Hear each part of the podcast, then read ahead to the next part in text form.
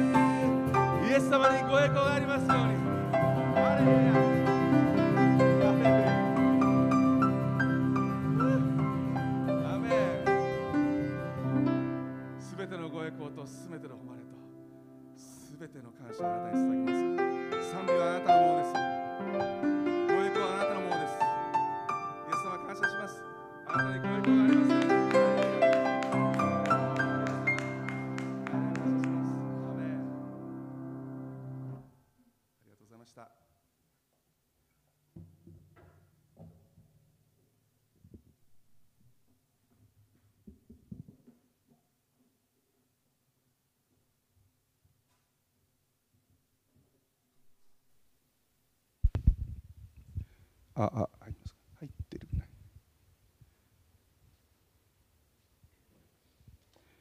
えー本日の聖書の箇所をお読み、えーします。ルカの福音書19章。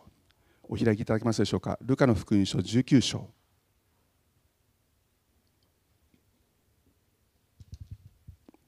1節から10節まででございます。ルカの福音書19章1節から10節まで。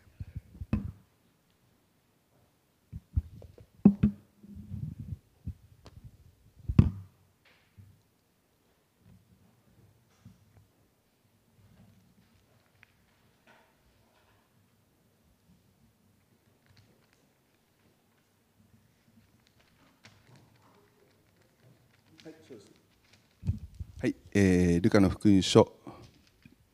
19章。よ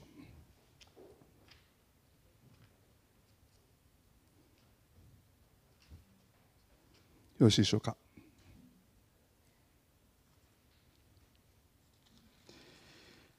お読みします。ルカの福音書19章1節から。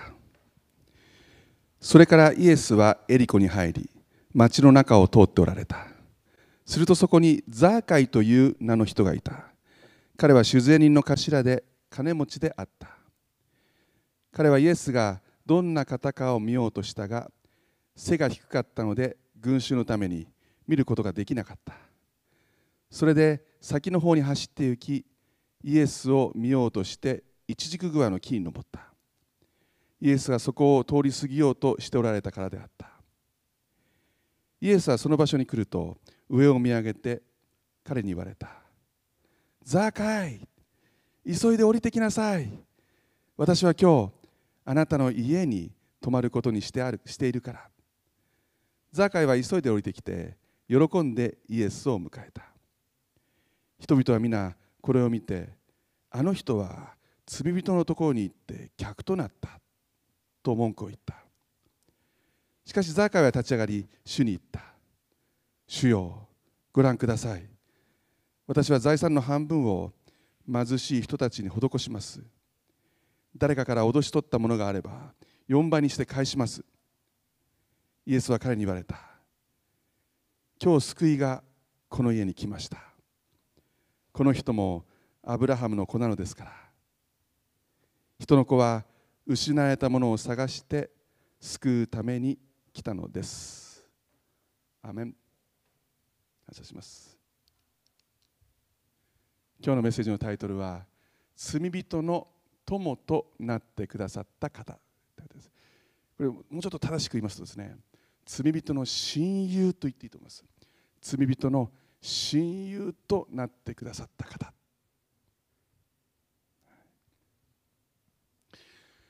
あの、もうこの19章の1節から10節を読んだ時点でですねもうほとんどの皆さんはですねあザーカイの話だあザーカイだってこうもう皆さん知ってると思うんですよね。ピンとくると思うんです。もう何度も聞いてると思うんですね。あの私週に1回横浜の父と母のところに行くんですね、えーと、父は89歳です。来年90歳。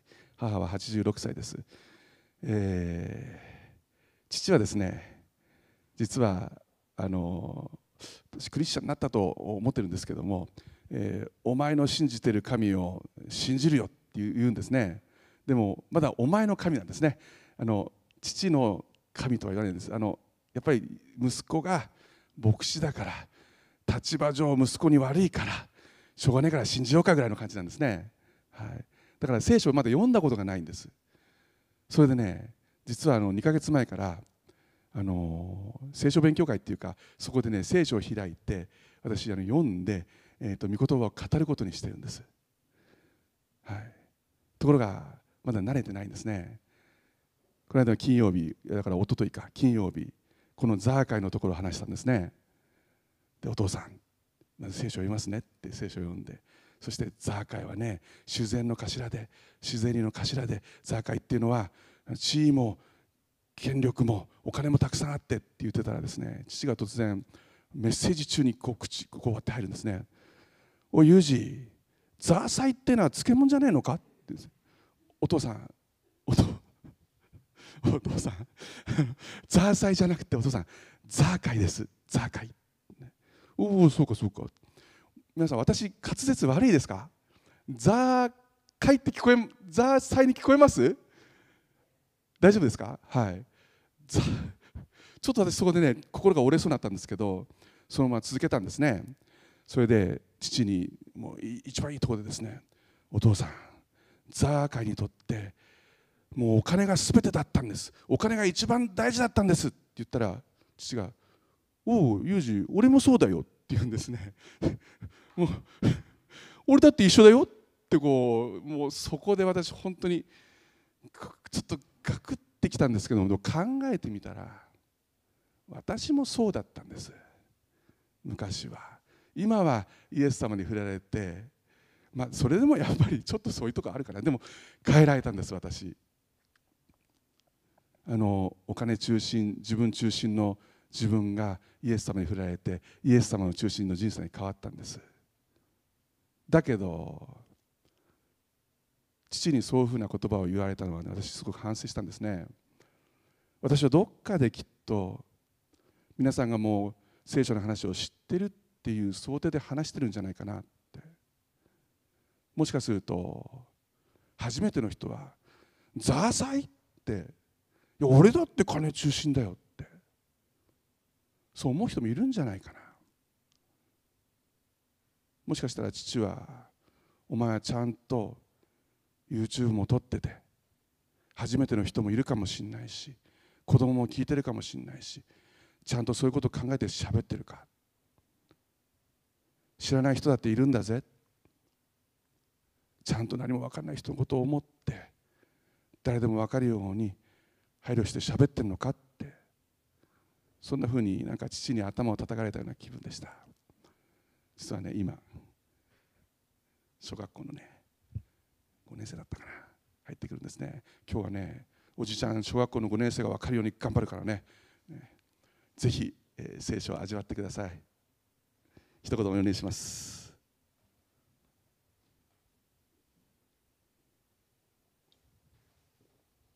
天のお父様あなたの皆を心から褒めたたえます。今日もこのようにしてイエス様あなたの喜びがこの街道に満ちていますからありがとうございます。これから語られる御言葉をどうぞ祝福しそして御言葉に何かを足したり何かを引いたりすることがないように。御言葉が御言葉通り人々に伝わりますように。全ての人に伝わりますように。どうぞ助けてください。イエス様感謝します。感謝して主イエス・キリストの皆を通してお祈りします。アーメン。聖書あります？ちょっと渡してもらっていいですか、うん、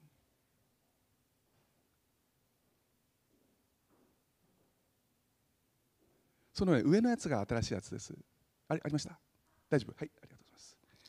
じゃあルカの福音書。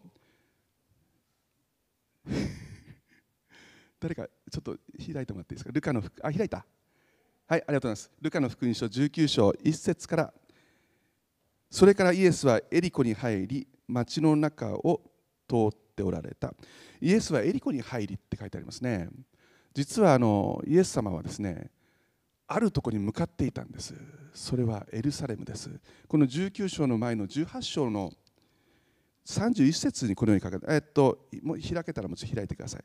31節にこのように書いてます。ルカの福音書18章31節。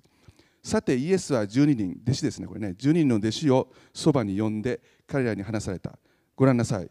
私はエルサレムに登っていきます。人の子について預言者たちを通して書き記されているすべてのことが実現するのです。人の子は違法人に引き渡され彼らにあざけられ恥ずかしめられ唾をかけられます。彼らは人の子を鞭で打ってから殺します。しかし人の子は3日目によみがえります。書いてます。イエス様はエルサレムに向かっていたんです。それは十字架にかかるためです。私たちの罪のために十字架に十字架にかかって死んで葬られて私たちの救いのために3日目によみがえるためにエルサレムに向かっていました。皆さんエルサレムからこのエリコというところはですね大体距離にして24キロです。ここにエルサレムがあるとするとですね北東この辺にエリコがあると思ってください。直線で24キロ。だけどこれ山道なんですね。エルサレムから帰っていくと下り坂なんです。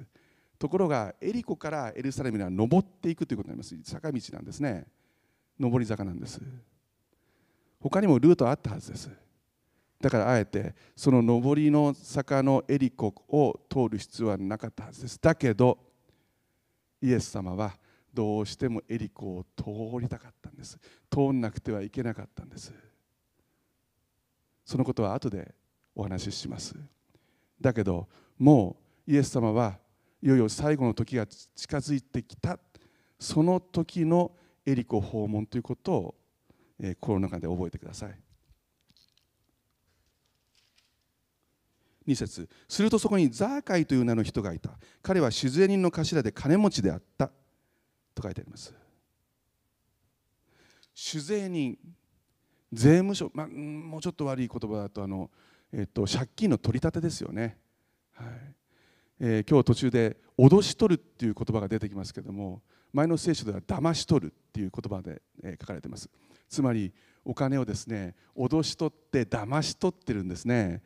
えー、当時はですね、えー、イスラエルのユダヤの王にも税金を納めてそれから属国であった、支配されていたローマ帝国にも税金を払わなくちゃいけませんでした。だけど多分こんな感じだと思うんですね。きっと橋のとこで立っていてですね人々が通るとですねザーカイが「はい通行税」こんなのそんなのないのに「通行税だよ」って言って「払わないと罰せられるよ」あるいは市場に行って「あっこんなに買って贅沢税はい税金」って言って不正にお金を取ってたんですよね。だからね彼は実はあの酒税人の頭英語ではチーフタックスコレクターって書いてあります。つまり一番トップだったんですね。だから彼は財産もあってお金騙し取ってたからお金もあって地位もあって物質的にはすごい恵まれていたんです。多分大豪邸に住んでいたはずです。もう全てがもう物質的には全てが揃っていたはずです。だけど彼地位も名誉もあったんです。そんな彼だったんです。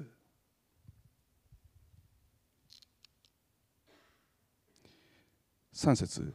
彼はイエスがどんな方かを見ようとしたが背が低かったので群衆のために見ることができなかったって書いてます。そんな地位もあって名誉もあってお金もあってもう三拍子揃っていて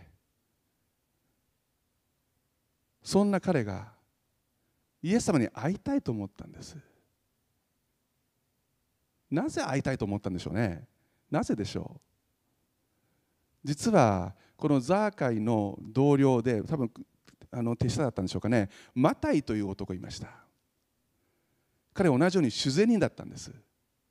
ところが彼酒税所でお金を勘定している時ですねイエス様に声かけられたんですよね。私についてきなさいって。で彼金勘定をやめてついていっちゃったんです。そしてイエス様の弟子になったんです。そのことをおそらくザーカイは聞いていたんです。いやもしかしたら見ていたのかもしれません。マタイが生き生きと変えられていく姿を実際に見たのかもしれません。会ってみたいと思ったんです。イエス様に会ってみたいと思ったんです。金もあるし名誉もあるし地位もあるしだけど会ってみたいと思ったんです。なぜでしょうね。何か何かいろんなもの揃ってるのに何か心の奥に何かあったんじゃないですか。人には言えないかもしれないけど何か。苦しみとか悲しみとか人には言えないような。皆さんないですか？物質的にはこの日本で満たされてるけどもお金もあるしもしかしたらもう今仕事もあるしもしかしたら定年でちゃんと年金も入ってくるかもしれないけども何か心の奥に人には言えない。ずっとしまっていてでも誰にも相談できないことって私に実はあるんです。妻にも言えません。本当なんです。ずっとしまってることって恥ずかしくて。みんなあると思うんです。ザーカイ何かあったはずです。このまま生きてて何の意味があるんだろうって。こんなに豊かだけど。なんて虚しいんだろう彼お金が友達だったはずです。地位と名誉が友達友達だったはずです。おそらく宴会もしたはずです。人をたくさん呼んだはずです。でも終わればみんな帰っちゃったはずです。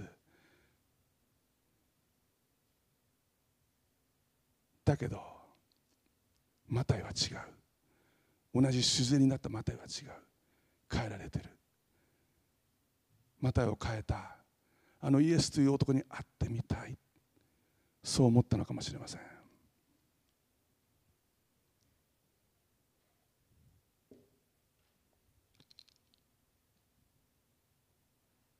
背が低かったので群衆のために見ることができなかった。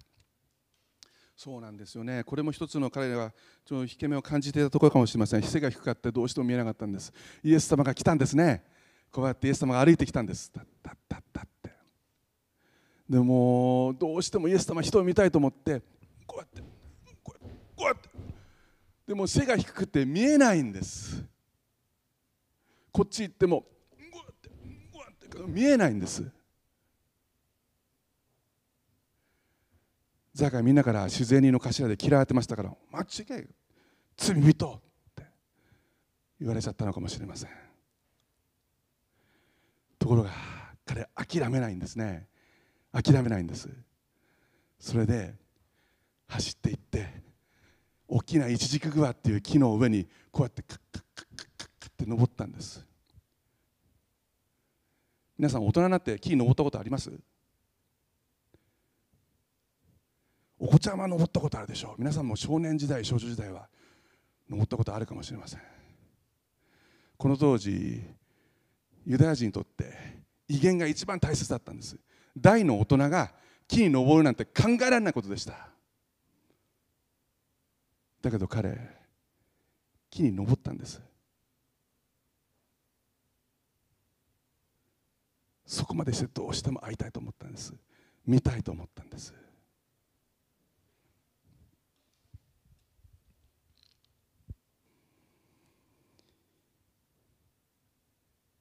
4節。そこで先の方に走っていきイエスを見ようとして一軸グアの木に登った。イエスがそこを通り過ぎようとしておられたからである。イエス様以降はこうやって来るわけですね。通り過ぎようとしておられたんですよね。じーっとこう見てるわけです。あ来た来た。ああの人がきっとイエス様だろうな。中心にいるな。うわ大騒ぎだな。おおおおおって。だんだんこう近づいていくわけですね。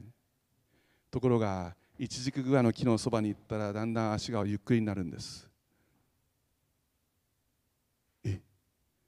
そして一軸グアの目の前で足が止まった。ゆっくりとイエス様は上を見上げた。え？え？ぶっぶんぶっぶんぶっぶん心臓が鳴ったはずです。その後こう言ったんです。おーいザーカーイ。えーって思ったはずです。人々はえーって思ったはずです。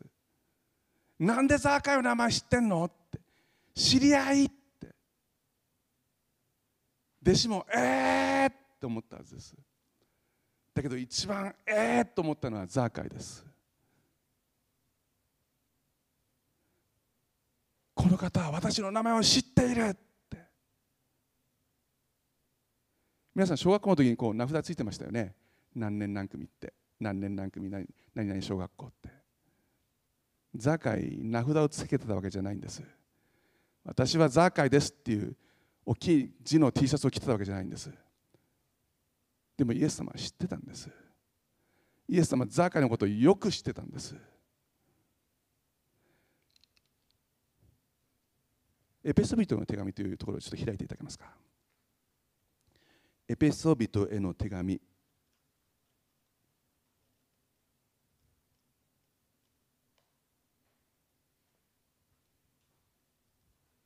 一章。四節。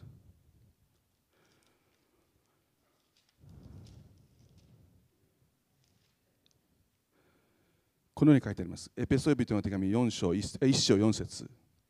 すなわち神は世界のもとへを据えられる前からこの方つまりキリストにあって私たちを選び見舞いに聖なる傷のないものとしようとされたのです。って書いてます。もう一度読みします。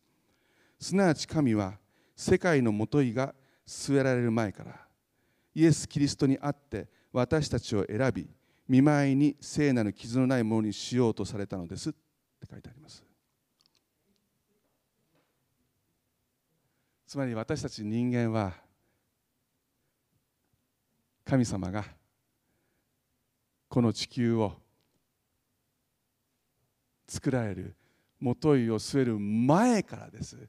だからイエス様が来られるもっともっとずっと前。イエス神様が言葉によって全てをお救いになったその前からです。イエス・キリストにあってつまりもう救いの受け方がそこにあったんです。イエス・キリストにあって私たちを聖なる傷のないものとするためにあらかじめ選べて定めておいたんだっていうんです。だから名前だけじゃない全てのことをご存知なんです。あなたの癖もあなたが何を考えているかそしてあなたの心の奥の奥にしまっているあなたの傷や悲しみも全部知ってます。そのイエス様が「おいザーカイ!」その後こう言ったんです急いで降りてきなさい！って言ったんですカムダウン！って言ったんですカム！って言ったんです降りてこい！って言ったんです降りてこいよ！って遠いよ！って。そんな遠くで遠くで見てんなよ！もっと近くに来いよって。そんな遠い関係じゃダメだよって。近くに来いよって。これがイエス様の思いなんです。イエス様は皆さんと近い近い関係が欲しいんです。でももっと驚いたのはその次の言葉です。急いで降りてきなさい。今日あなたの家に泊まあなたの家に泊まることにしてやるからって言ったんです。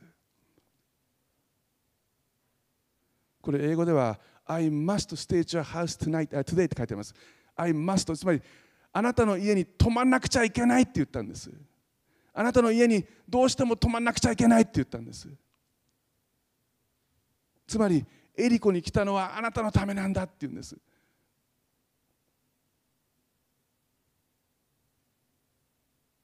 皆さん苦手な人います？いやちょっとこの人無理なんだけどって人。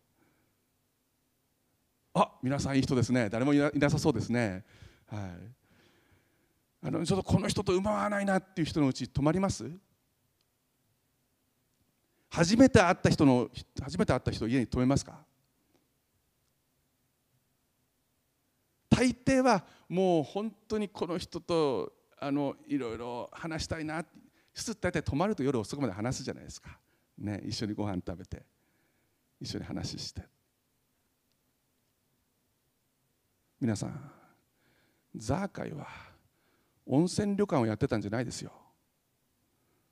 温泉旅館やってたんだったら今日泊まっていい？って言われるかもしれません。修善人の頭なんです。みんな嫌いだったんですザーカイのことそのザーカイの家に泊まるということがどういうことかイエス様は分かっていたはずです。完全ホームが完全アウェーになります。でもそんなことはお構いなしです。あなたの家に泊まることにしてあるから泊まるから泊まりたいから泊まらなくちゃいけないからって言ったんです。もうザーカイ嬉しかったですよね。急いで降りてきてもう大喜びで大喜びで迎えたんです。でも大喜びしたのはザカイだけでした。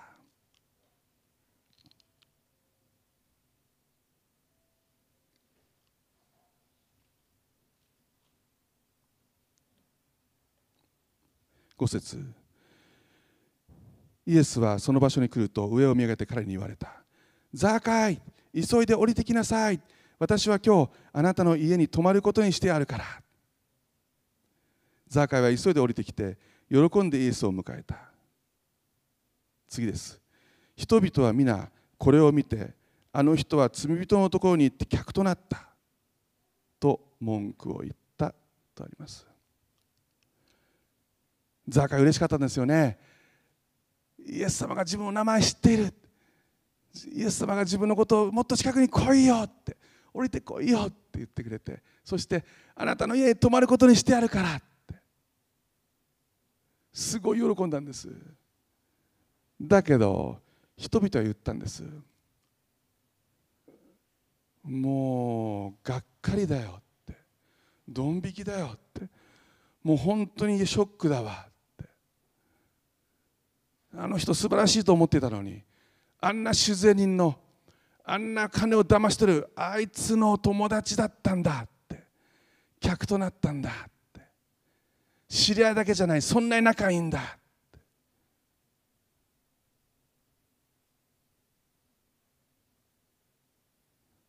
ヨハネの福音書では罪人の友となった仲間となったって書いてあります。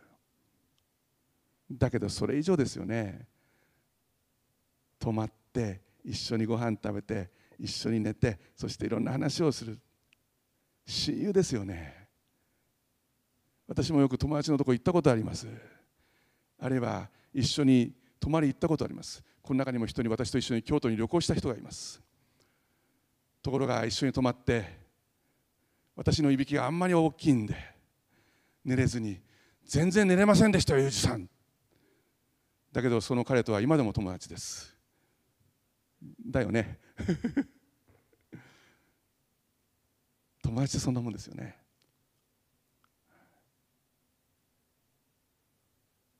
皆さんこの人々が言った罪人の客となった罪人の友となったといったこの一言こそが真理なんです。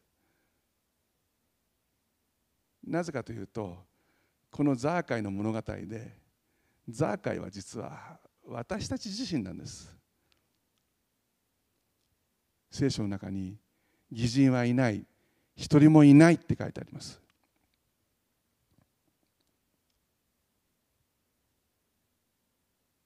一人もいないんです。だけどイエス様が私たちのテリトリーに来てくださって完全アウェーなのに来てくださってそしてイエス様から近づいてきてくださって「おーい!」ってここは皆さんの名前を呼んだんです。神なんか本当にいるのか？神なんかそんな上から見てないで降りてこいよって。こんな天にいた神様がうーんと一番下まで下がってくださってそして上から見ている私たちに降りてこいよって言ったんです。あなたの家に泊まるからって言ったんです。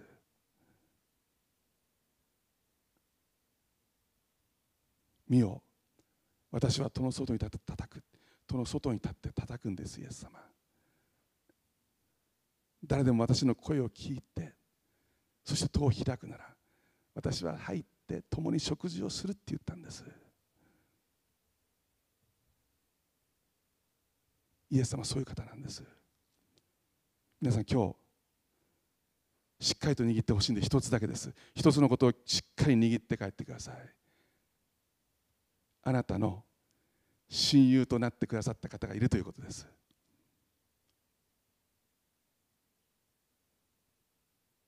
あなたの苦しみも悲しみも全部分かっていて。だけどあなたを一人にしたくないから来いよ。来いよって。あなた止まるからって。皆さんザーカイ大喜びで受け入れましたよ。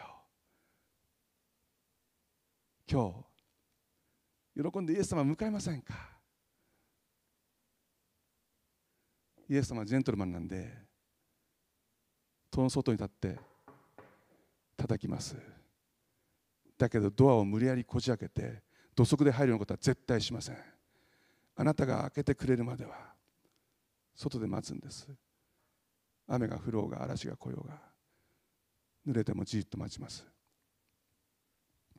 でももしあなたが心を開いてイエス様を受け入れてくださるならイエス様はあなたの心に入って共に食事をします。永遠にあなたのものです。ぜひ。イエス様を共にしてください。親友となってください。あなたを待ってます。最後にあのこんな蒸し暑い暑い時期で申し訳申し訳ないんですけどクリスマスの話をちょっとしたいと思います。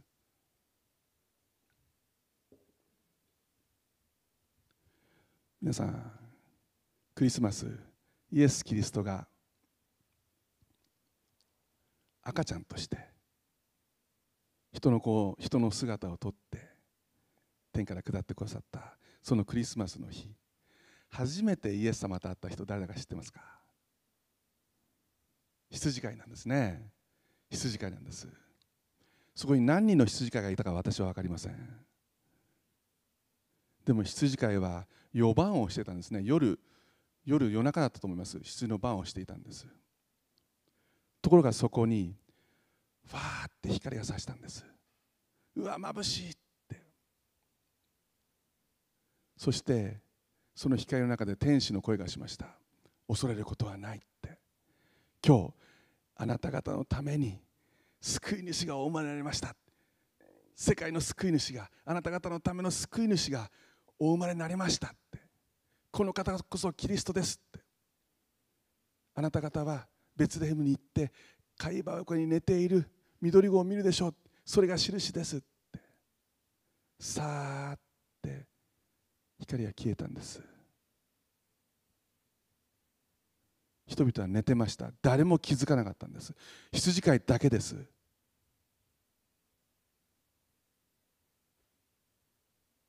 皆さん世界の救い主ですよ。永遠の王ですよ。もっと派手に登場すればいいじゃないですか。ラッパを鳴らして夜中じゃなくて昼間さんさんと太陽が輝く中白い馬に乗って部下をたくさん引き連れて堂々と行進すればいいじゃないですか。ハレルヤって言ってもう大勢の群衆で大騒ぎすればいいじゃないですか。だけど彼は違った。誰にも気遣えないように。だけど一番苦しんでいた貧しかった一番ひどいとされていた悪条件で働かされていた羊飼いたちだけに分かるように。さあって光がさして彼らにだけ気づくようにさあっと。誰にも分かんないようにその光が消えました。羊飼いたちどうしたんですか？喜んで行ってベツレヘムに行って救い主を拝んで喜んで賛美しながら帰っていったんです。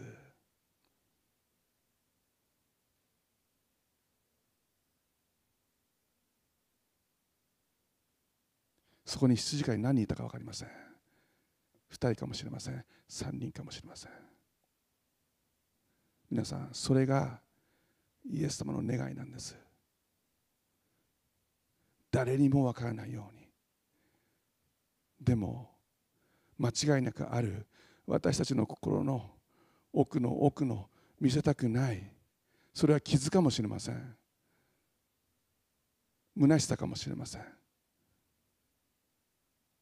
怒りかもしれません。イエス様はそこにそっと光を当てたんです。誰にもわからないように。希望があるよ。一緒にいるよって。大丈夫だよって。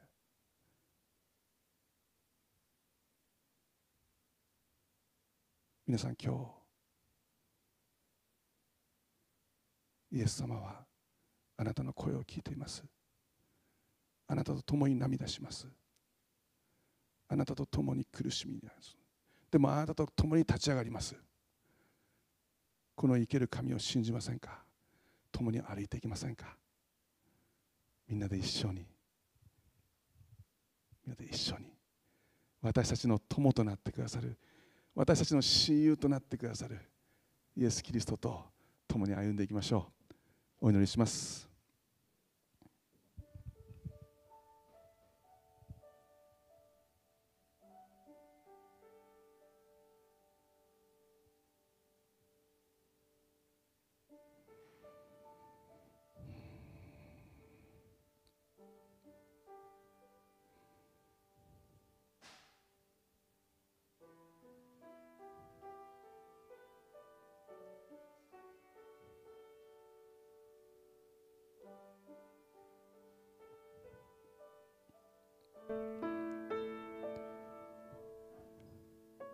しばらく心を静めてイエス様イエス様交わりをしましょうか。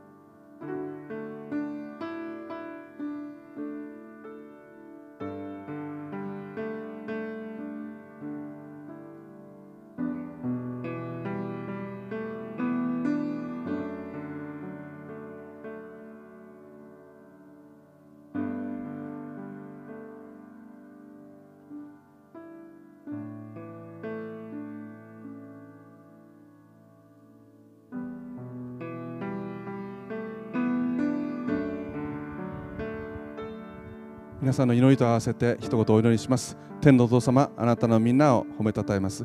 イエス様このようにして私たちを憐れんでくださってあなたの御言葉を語ってくださって感謝します。今日あなたは私たちを招いておられることを感謝します。急いで降りてきなさい。あなたの家に泊まることにしてやるから。ありがありがたいお言葉を感謝します。イエス様どうぞ。私たちの心にお入りください。そして共に喜び共に泣いてくださるイエス様。私たちとこれからも共に歩んでください。導いてください聖霊様。感謝します。この後の捧げ物の時も主をどうぞ祝福してください。感謝をして主イエス・キリストの皆を通してお祈りします。アーメン。アーメン。感謝します。来週も、えー、ザー会の後半を、えー、語ります。日頃あの忙しくてなかなか教会に来れない皆さん。部活動や、えー、学校で勉強で忙しい皆さん。私たちは YouTube 配信をしております。ぜひ YouTube 配信でご覧になってください、えー、捧げ物の時を持ちたいと思います。喜んで後で、えー、献金箱ありますんで、えー、密を避けるために回りませんのでお下げください。よろしくお願いします。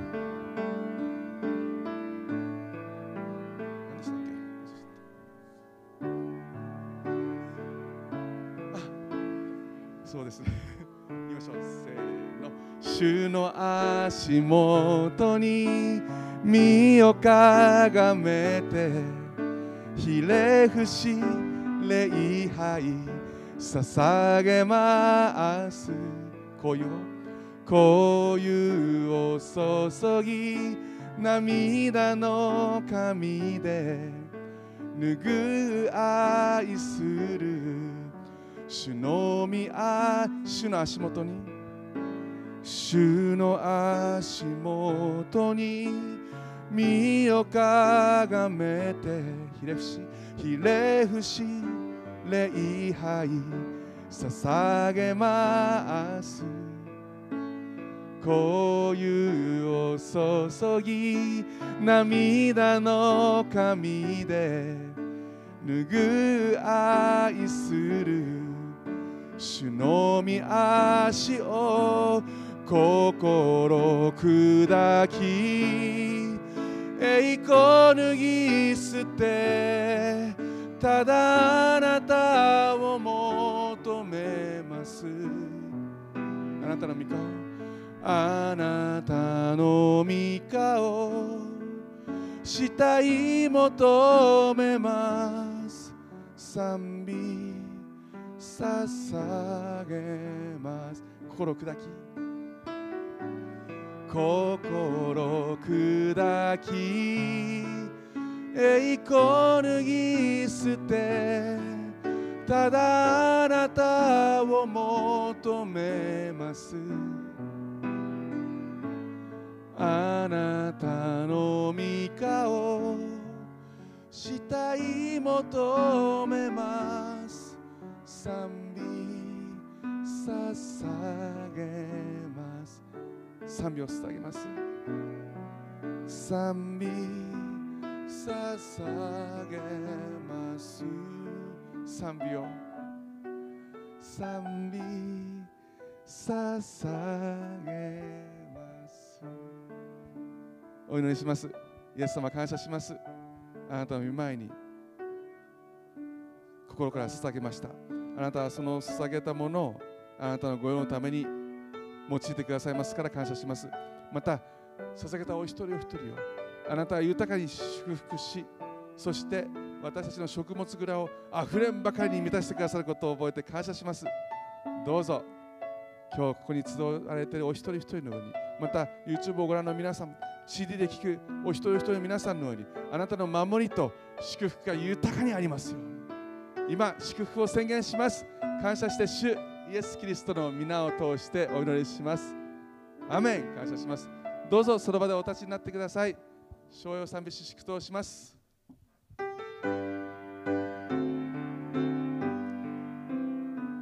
父御子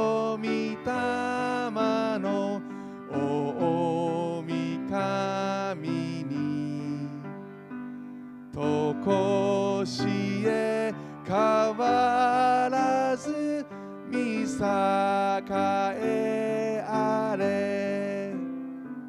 見栄えあれ。アーメンアーメン青い恋願わくは主イエス・キリストの恵み。父なる神の永遠の愛。聖霊の親しき交わりが今日ここに集われました愛する兄弟姉妹とともにまた YouTube で礼拝されている愛する兄弟姉妹とともにまたそれぞれのご家庭の皆様とともに今からのち常しえまでもありますように主イエス・キリストの皆によって祝福を宣言します。アーメン。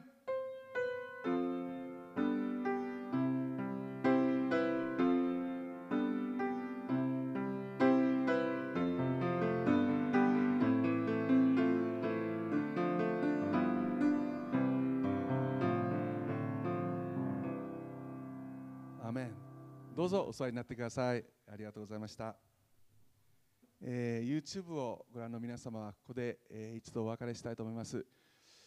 残念ながら、えー東京に緊急事態宣言が明日発令される予定です。しかし YouTube 配信はこのまま続け,、えー続けていきますのでぜひ共に礼拝していきましょう。またここで、えー集えて皆さんと一緒に、えー礼拝を行えることを楽しみにしています。